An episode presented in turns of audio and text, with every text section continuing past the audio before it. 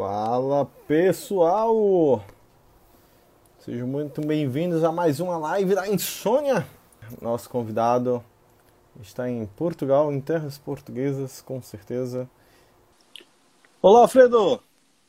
Fala, Rafa, tudo bem, cara? Como é que você tá? Bem?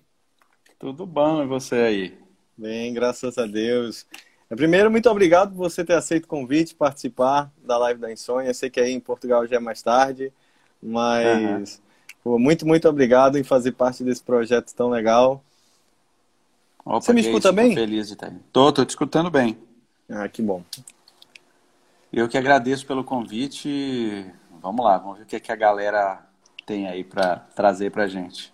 É, então, para começar, você além de ator, além também de dublador, você é psicólogo, correto? Sim, sim.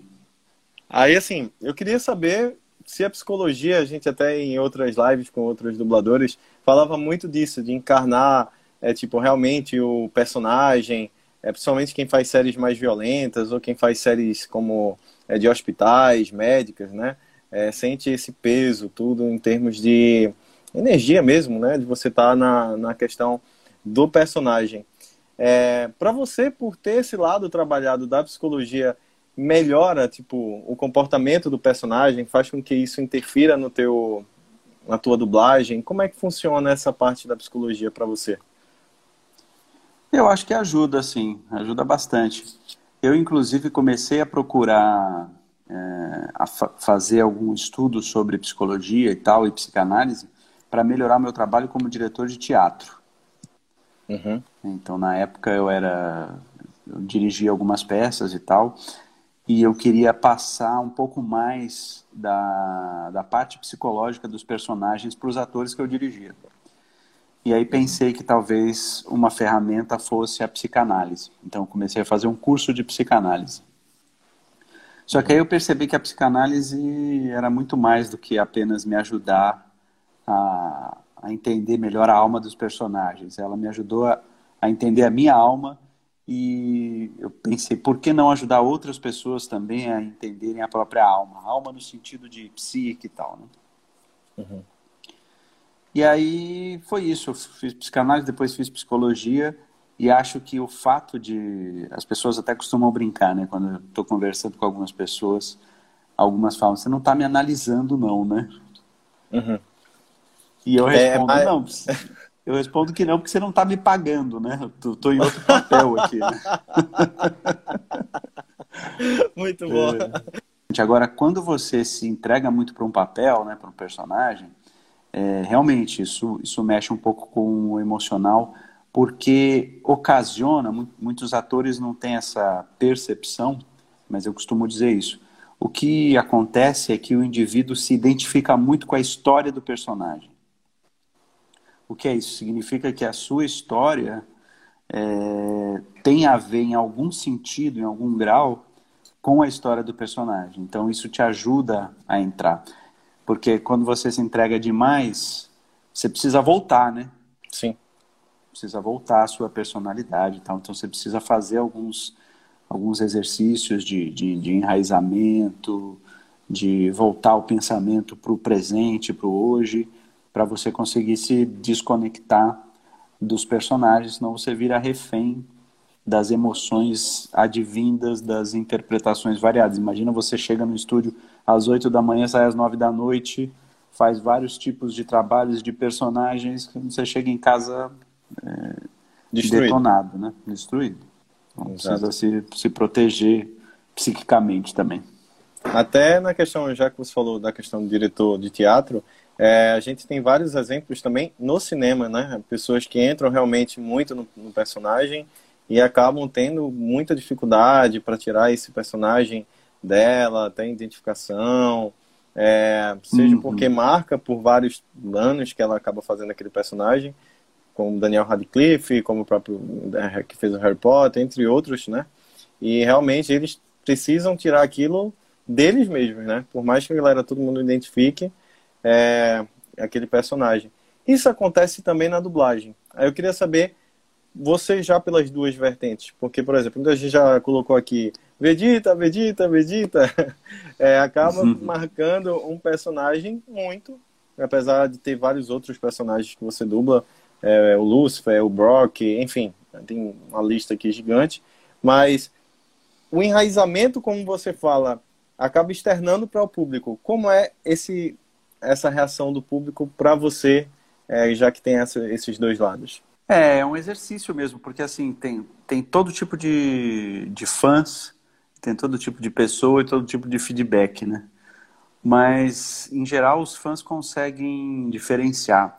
Mas tem alguns que, enfim, até hoje me tratam como o senhor Vegeta, mestre Vegeta, né? esquece que, que eu sou o Alfredo Rolo, que sou né, ator, pessoa real, de carne e osso, né?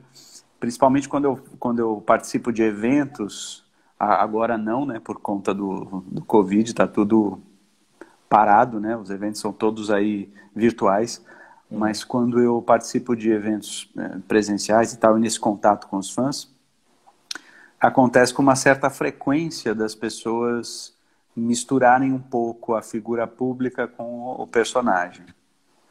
É, isso também é, é, muito comum com atores de, como você falou, de cinema e de novela, né? Às vezes a pessoa faz um vilão na novela, está lá no supermercado fazendo compra, vai alguém xinga ela e briga, né?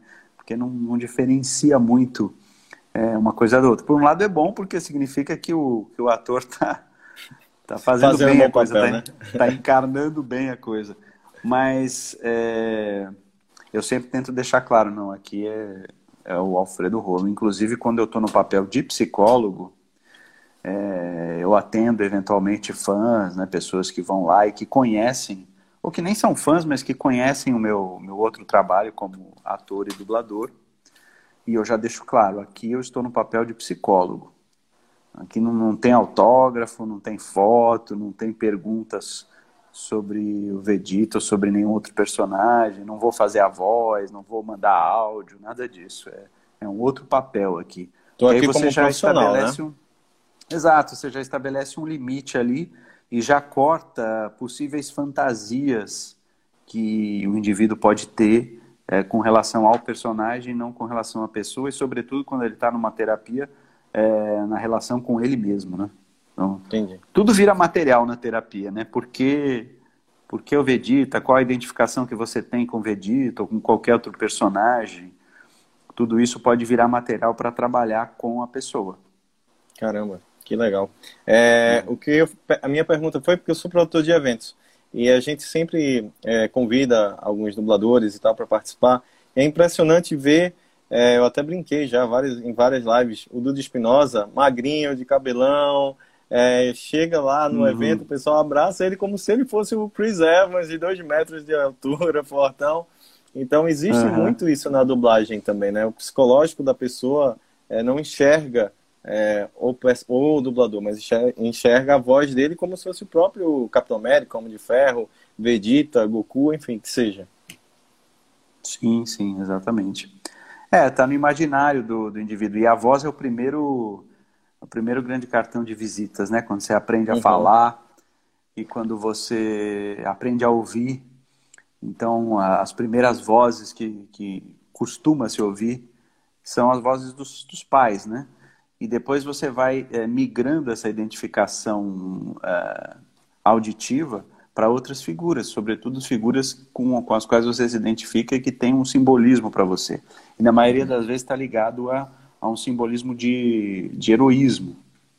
Né, no caso do Vegeta, ele, ele é um antagonista, então ele encarna um pouco é, algumas, é, como direi, assim, algumas características, peculiaridades do ser humano, como a inveja, como a irritação. Então, é, entre outras coisas, é, o que imagino eu que o que gera essa identificação tão grande do Vegeta, é, dos fãs com o Vegeta, tem muito a ver com o que ele tem de humano e não com o que ele tem de, de príncipe Sayajin, né?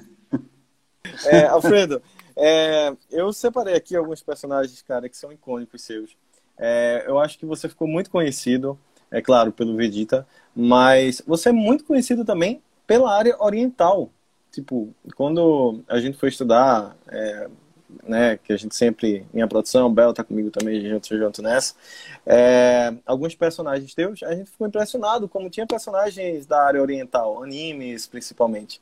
É, eu queria que você falasse, tipo, essa identificação sua é realmente porque o mundo te fez chegar nessa área ou você sempre foi fã da cultura oriental?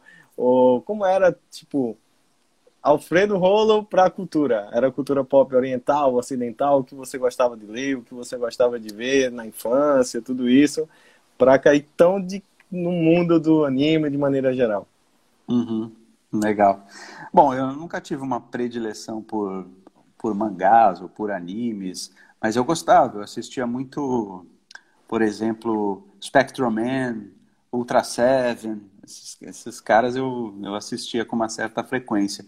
Mas, por outro lado, eu gostava muito também de, da, da história em quadrinhos do Conan, A Espada Selvagem de Conan. Eu tinha a coleção inteira, né, que já é uma coisa completamente diferente. Diferente. Né? então, eu tinha umas... É, era bem diversificado, né? Eu gostava de, de ler também, assistia bastante desenho, eu gostava de algumas coisas de, de suspense, sempre Uh, tive um pezinho lá no, no, suspense, no mistério e tal, né? Agatha Christie, essas coisas. Né? Ah, da hora. É que nem é tão é. suspense, né? Mas é tipo é. Sherlock Holmes. É, é Sherlock Holmes, é mais é, mistério tá, e tal, né? É, mas daí pro... é um, um passinho, né? Pro suspense e pro terror também. sobretudo terror psicológico e tal. Sempre tive uma, uma quedinha por isso. E aí, quando eu comecei a, a dublar, depois de um tempo dublando, teve um momento em que eu diria que nós fomos escolhidos, digamos assim, o mercado brasileiro foi escolhido, né, para que os animes começassem a acontecer. Então uhum. veio, eu lembro de eu ter feito algumas pontinhas na, na primeira dublagem dos Cavaleiros do Zodíaco, lá na go, finada Gota Mágica. Né, para quem é, quem é Você mais... chegou a fazer o Poseidon?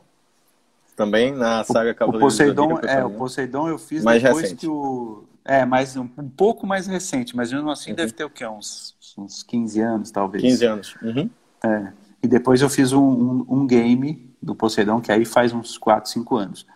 Mas que eu entrei, eu sou a segunda voz do Poseidon, né? entrei no lugar do Flávio Dias. É...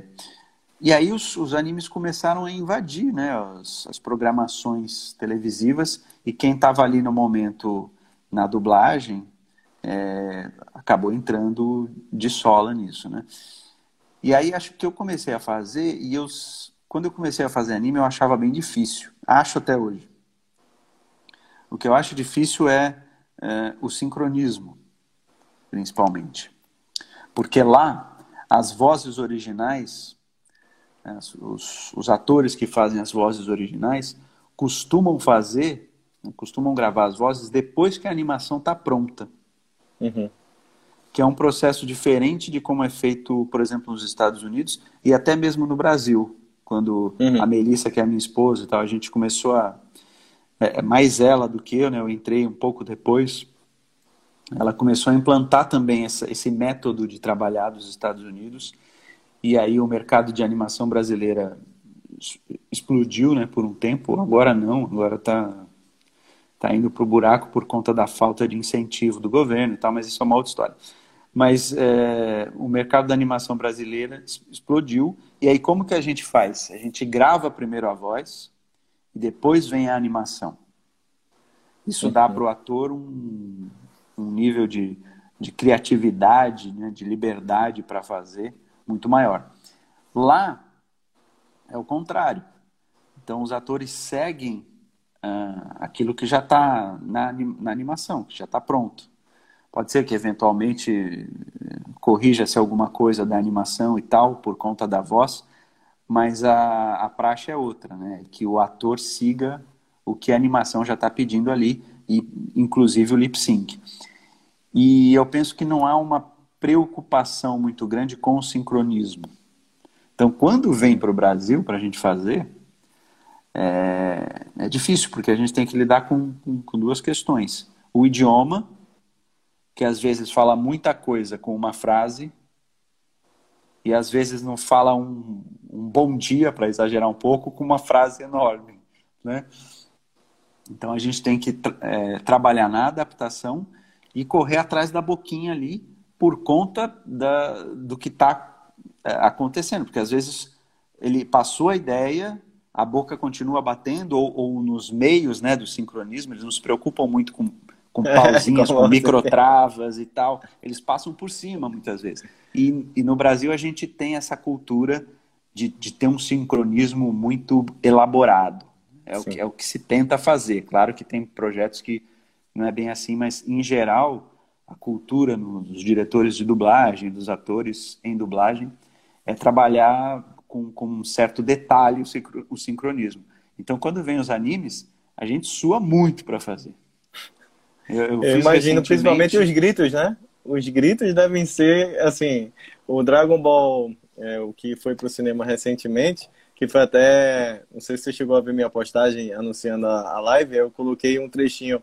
Cara, é uma cena muita porradaria sua, e a sua voz aqui, ó, lá em cima, gritando muito na questão do seu maldito, pá, pá, pá. É. É, é realmente assim, tipo, força bastante a voz, né? Força bastante a voz. O Vegeta, eu, nas primeiras dublagens, né, Dragon Ball Z, eu, eu saía do estúdio muitas vezes também estragado, assim, com a voz praticamente rouco. Porque eh, quando, era, quando ele não falava muito, assim, ele gritava. E quando ele não gritava, ele dava aquelas risadas de 14, 15 segundos. Hoje em dia você tem... também. Era escandalosas. É, Hoje não é uma risada tem comum. Um... Exato. Hoje em dia a gente tem uma, uma tecnologia chamada Pro Tools, que é uma máquina que praticamente dubla sozinha. Né? Não é bem assim, mas é. Porque é, você pode esticar a fala, você pode comprimir, você pode puxar, você pode jogar para frente um pouco. Quando a gente fez a primeira dublagem do Dragon Ball Z, era numa fitinha, que era tipo fita cassete, só que chamava DA. Uhum. Então, assim, se você errava, você tinha que voltar a fazer aquele trecho. Era, era muito difícil você conseguir aproveitar um trecho da fala e começar do outro. Então, é, quando eu ia dar risada, eu tinha que fazer, respirar fundo, né? usar toda a técnica de respiração, botar na caixa acústica, segurar e. e ficava lá. Hoje em dia, se você ri e perde o fôlego, dá para aproveitar um trecho e colar depois os dois trechos que você fez. Então, é muito mais fácil hoje dublar do que era antigamente. Só que antigamente sim, sim. era muito mais artesanal, quase que artesanal, né? Então você é, se envolvia mais por conta de tudo isso. Hoje em dia você é, é quase que industrial o ritmo. Você chega, faz, ah, ok, pá, pá, pá, pá. Aquilo que você não resolveu, o técnico que é, são, eu chamo que os técnicos são santos, né? Porque eles às vezes dublam melhor que eu, porque eles põem lá na boca certinho e tal, aproveita, às vezes cola um S que faltou na frase, pá, e tá resolvido, né? Então a tecnologia está muito Ajuda. mais avançada, né? Com certeza. É, é, engraçado você falar isso, porque eu quero lembrar de outro personagem seu, que é o Brock, que Pokémon era tudo muito exagerado. Então, tipo, era, ah, ele estava apaixonado, então ele ia lá e ficava com aquele olhinho brilhando, e ficava ah, por vários tempos, várias horas. O choro uhum. era muito, né? Era uma cachoeira quando chorava. Uhum. Mas eu queria lembrar também que você fez o Kaneda em Akira, que é outro personagem uhum. muito bem é, conhecido também. Você chegou a fazer é, Yu-Gi-Oh! Você fez o Mago Negro.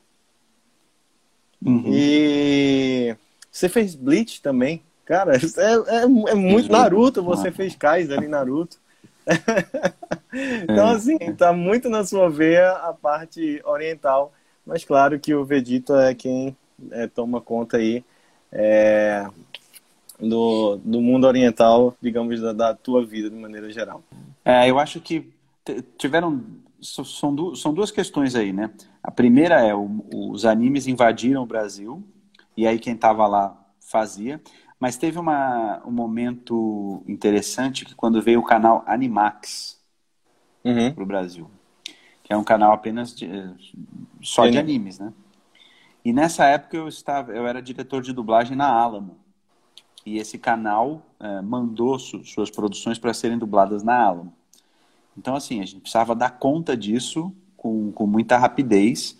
E a gente não tinha tanto elenco assim para dar conta de tantos animes. Então era, era a gente transitava quase, as nossas vozes estavam em quase todos animes, né? Num você faz o protagonista, no outro você faz uma ponta, no outro você faz um intermediário, né? mas de alguma forma a gente estava ali. E quem tem a versatilidade de, de fazer vozes diferentes e tal, com, com timbres diferentes e tal, acaba se dando melhor, né? Porque aí consegue ser colocado em outros animes sem ter essa coisa repetitiva de estar sempre ali com a mesma voz, com a mesma entonação, né? Então é interessante isso também. Raul, que falou no nosso grupo que ia mandar 300 mensagens, ele mandou 300 mensagens, porque disse que era muito seu fã, disse que era muito, muito seu fã. Então, um abraço, Raul. Como Legal, foi abraço, a seleção? Raul. Como foi a seleção para a voz do Vegeta e como você encontrou o tom certo para o personagem? É, essa é interessante, porque quando veio Dragon Ball Z, eu fui chamado para fazer teste para um personagem que não era o Vegeta, que era o nosso querido e amado Goku. Goku. Eu fiz o teste, só que é, eles precisavam de uma voz um pouco mais suave. Né? Inclusive, a, a, voz original do Goku é feita por uma mulher. Imagino que todo mundo saiba disso, quem, quem consome a cultura aí, é, oriental e de animes e tal. De muitos, né? Não só do Goku. Muitos personagens da, da cultura oriental são dublados por mulheres. Sim, sim, sim. É... E aí, a, a, voz original é uma mulher, então aí era uma voz um pouco mais suave. E aí o que aconteceu? O Wendell acabou sendo escalado para fazer. E depois de um tempo, depois de alguns episódios, apareceu o Vegeta. E assim, acabaram me colocando para fazer. E aí eu comecei a fazer e tal, e aí fiz alguns episódios e comecei a achar que eu estava tava meio exagerado, né? Como a gente diz no jargão do teatro, é tava meio canastra, né? Meio canastrão, assim, falando com a voz um pouco mais empolada, seus insetos. E aí eu perguntei pro diretor, tá ficando bom, cara? Porque não sei, tô achando que que eu estou exagerando, que está meio estranho. E os diretores em geral falavam, não, cara, tá muito bom, tá legal, tá, tá funcionando, tá jóia. Falei, então beleza. Aí eu, aí eu relaxei, falei, então vou fazer como, como eu acho que tem que, tem que ser. Agora, acho que uma, uma dificuldade em, em encarnar o personagem é, teve um pouco a ver com o fato da gente fazer a primeira dublagem em cima da dublagem espanhola. Não foi em cima do original. Então, assim, a dublagem, depois que você ouve o original, você vê que a dublagem espanhola fez, num, em geral, num tom, uns dois tons abaixo, assim, do que precisa fazer mesmo. Só que eu, eu não sei se foi instintivo, o que foi, né, intuitivo, o que, que aconteceu. Então, acho que eu comecei entrando no ritmo da voz, porque né, o dublador ele acaba tendo que replicar um pouco Sim. o que já tem ali, que ele está ouvindo. E aí eu desencanei um pouco da, do tom da dublagem em espanhol e fui fazendo, né? Então foi, foi não sei nem qual era a pergunta, mas enfim, ah, tá, como funcionou. E aí, e aí foi assim que eu fui é, conseguindo captar o tom da... É essa pergunta, como foi a seleção é, para voz? Para voz. Foi intuitivamente. Vamos entrar na parte não mais falando de é, Vegeta, mas falar um pouquinho desse aqui também. Fabiano Pum, um abraço para Fabiano. Como foi dublar Lúcifer? Lúcifer eu fiz um teste, um teste cego. O estúdio me chamou e falou: "Olha, tem um texto aqui padrão para você fazer, é para você fazer o mais natural possível". E eu fiz umas duas, três opções, e falou: "OK". Um tempão depois, falou, ó, você foi aprovado no teste. Eu falei, cara, mas teste do quê? O que que era? Não tinha imagem, não tinha nada, era um play hack lá e você faz, dá o texto lá do seu jeito, naturalmente, e pronto. Quando eu cheguei lá, era o Lúcifer. Aí eu vi primeira, primeiro a gente chama de anel, né, na dublagem, que são, uhum. corresponde a 20 segundos de filme. Foi o primeiro anel, o segundo anel, fui fazendo, falei, cara, essa série é muito louca, é, ela vai estourar, né? Vai ser um sucesso e tal. E aí já fui me identificando porque é, era uma ideia muito interessante do, né, do demônio na, na Terra e tinha essa coisa do desejo, né? O que você deseja, logo na, na primeira cena que ele é, estaciona o carro e lá, tá lá o policial e ele, e aí, o que você deseja? Falei, opa, isso aí vai dar pano para manga. E aí depois veio a coisa, a ideia de do Lúcifer é, fazer terapia e tem toda essa correspondência né, de problemas com o pai, problemas familiares. Então assim, eu fui me identificando cada vez mais com o personagem. Tive um feedback super positivo dos fãs, do, de cliente, do diretor e tal. Então acho que é, foi muito legal fazer o Lúcifer e espero que continue aí, né? Que, que venham novas temporadas, né? Quem foram as suas referências na dublagem? Pergunta muito boa. Beijo, Line. Pergunta muito boa. É, minhas referências na dublagem, bom, o primeiro delas é o, é o próprio Nelson Batista. Eu gostava muito de, de ouvir ele, de assistir ele. É, gosto muito de um ator que é o Luiz Carlos de Moraes. Um cara que tem um. Gosto muito da Isaura Gomes, que também tem um trabalho bem legal, pessoal mais, mais da antiga, né? Uhum. É... E atores em geral, assim, né? Atores de voz em geral, pessoas que fazem tanto, tanto do Brasil quanto dos Estados Unidos, né? Eu gosto muito também do, do Borges de Barros, que já falecido Borges de Barros, que fez a, uma das primeiras séries que, que foram dubladas no Brasil, que é o Perdidos no Espaço. Ele fazia a voz do. Eu não lembro o nome do. Sempre esqueço o nome do ator que, que era o ator original. Mas uma vez esse ator veio para o Brasil e disse que o Borges de Barros fazia o personagem melhor do que ele. Caramba. Seu verme maldito, como ousa me derrubar da live? Jamais faria isso.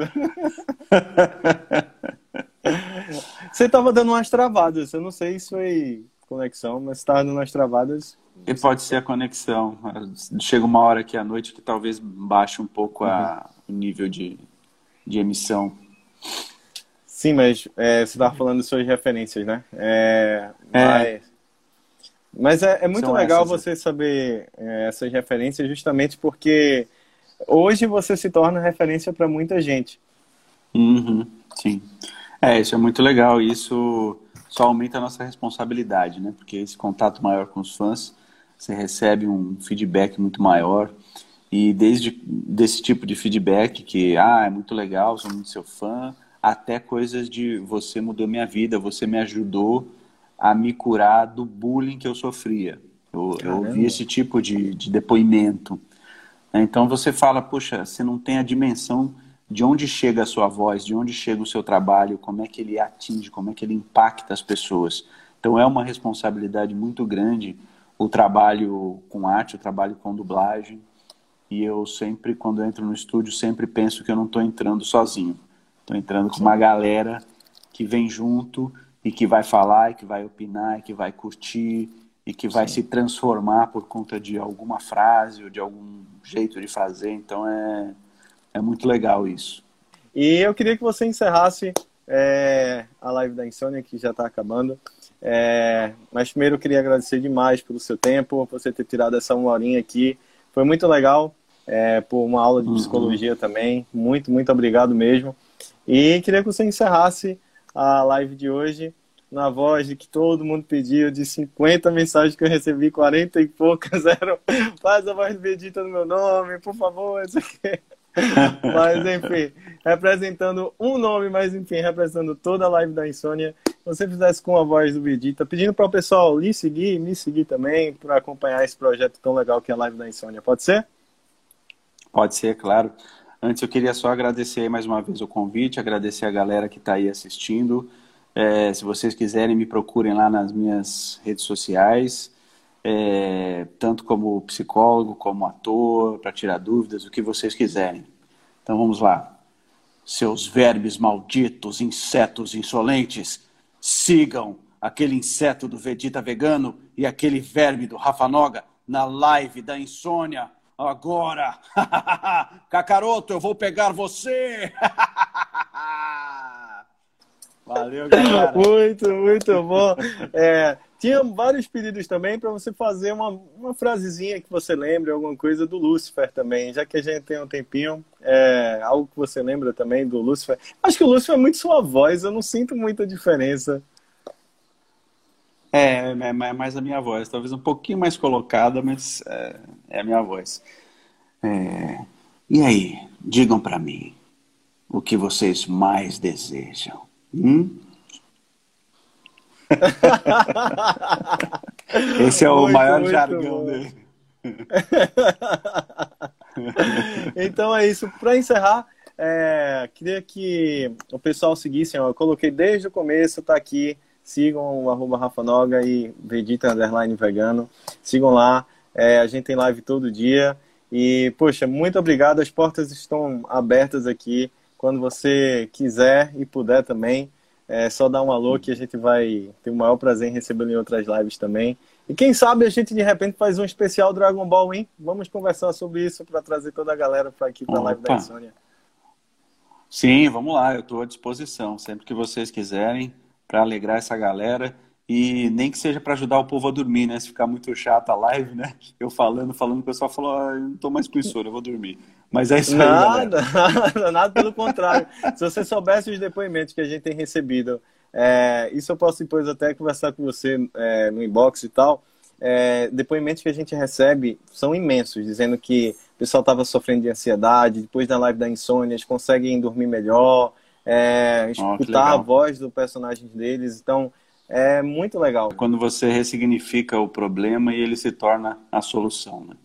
Exatamente isso. Alfredo, muito obrigado pelo seu tempo. Valeu, eu peço cara. desculpa aí, eu sei que já está mais tarde aí em Portugal, mas é, fiquei muito feliz de saber que o mundo está melhorando e como você falou, não vai ser do mesmo jeito, mas que seja para melhor, né? Que mude, mas mude para melhor. Com certeza. Valeu, galera. É isso. Um abraço. Um abraço. Tchau, tchau.